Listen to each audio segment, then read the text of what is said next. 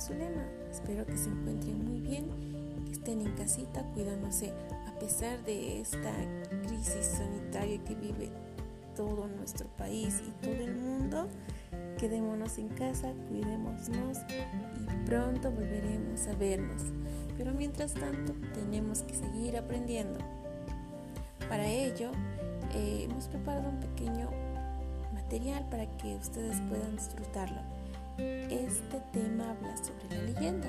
¿Alguna vez han escuchado sobre la leyenda? Quizás sí, quizás no.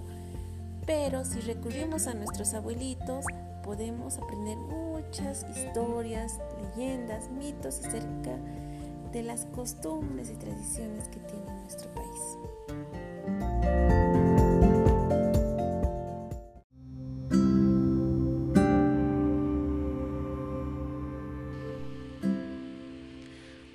Hace mucho tiempo habían dos reyes ricos y poderosos. Sus nombres eran Iyampo e Imani. Estos reinaban como dueños absolutos de toda la región.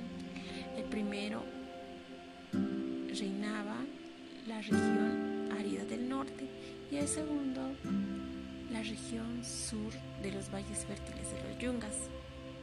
Los dos reyes tenían cada uno un hijo de la misma edad, de los cuales se sentían muy orgullosos y los amaban mucho. El hijo de Yampo se llamaba Astro Rojo y el hijo de Yimani se llamaba Rayo Dorado. Cada uno de ellos observaba en el cielo las, las estrellas. Astro Rojo tenía una estrella rojo grande en el cielo que brillaba todas las noches y lo mismo la estrella de rayo dorado también brillaba todas las noches. Y al ver esto sus padres se sentían muy orgullosos porque eran los futuros herederos del trono. Los años pasaron y el orgullo de los reyes crecía y crecía. Y, como cada uno buscaba ser importante y ser el mejor, les invadió sentimiento de celos. Y fue Yampu quien sucumbió primero en su deseo de poner fin al brillo provocador de la estrella El consejo de los sabios le recomendaron ir a una guerra contra el Imani para eliminarlo y ser el único rey. Y así sucedió. La batalla fue terrible. Los hombres lucharon hasta matarse entre ellos. Y Yampo y se encontraron cara a cara y resultaron mortalmente heridos en ese combate. Y sobre el hecho de su muerte, los de reyes llamaron a sus hijos y les pidieron vengar su muerte. Astro Rojo y Rey Dorado, a pesar de su posición a la guerra, tuvieron que cumplir la última voluntad de su padre. Así que volvió nuevamente a empezar la guerra entre los dos reinos. Y la historia se volvió a repetir.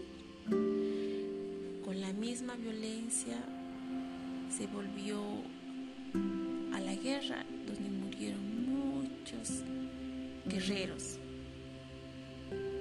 Y aún así, Astro Rojo y Rayo Dorado se enfrentaron nuevamente. Pero en los últimos instantes de su vida, los dos jóvenes príncipes no mostraron ningún signo de odio ni rencor contra su enemigo. Más al contrario, sus últimos gestos fueron de abrazarse, de darse la mano. Y nació ese afecto por restablecer definitivamente la paz entre sus dos pueblos. Y en ese instante la tierra empezó a temblar y de sus entrañas salió la madre tierra Pachamama.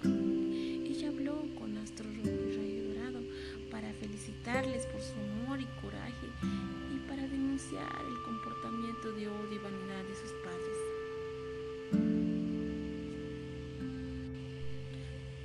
Pachamama anunció a Astro Rojo que de su unión fraternal nacerá un pueblo de paz y amor, del cual los colores representativos serían el rojo, el amarillo y combinados con el verde la esperanza. Sin embargo, Astro Rojo y Rayo murieron y fueron enterrados juntos en el valle. Y años más tarde, en ese lugar donde fueron enterrados Astro Rojo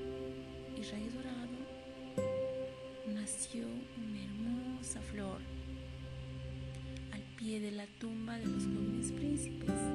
Esta flor se llamaba Cantuta, una flor de colores rojo, amarillo y verde. Y algunos siglos más tarde, como lo había anunciado la diosa Pachamama, nació un nuevo pueblo, el pueblo boliviano, nuestro pueblo, que tomó como emblema la cantuta y sus colores. ¡Wow! ¡Qué interesante! Ahora podemos Surgió del amor, del respeto de rayo rojo y rayo dorado.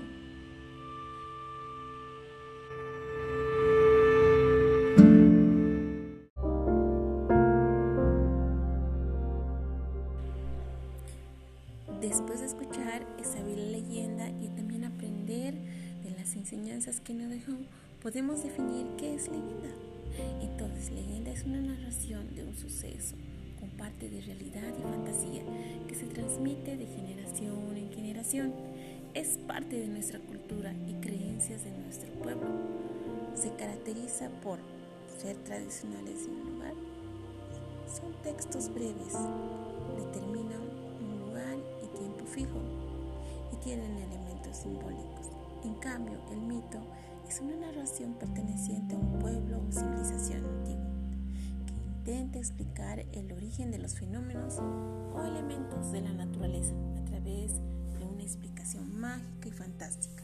Sus características más importantes son que trata de explicar la realidad. Son relatos de fantasía. Además, los protagonistas son seres sagrados o dioses.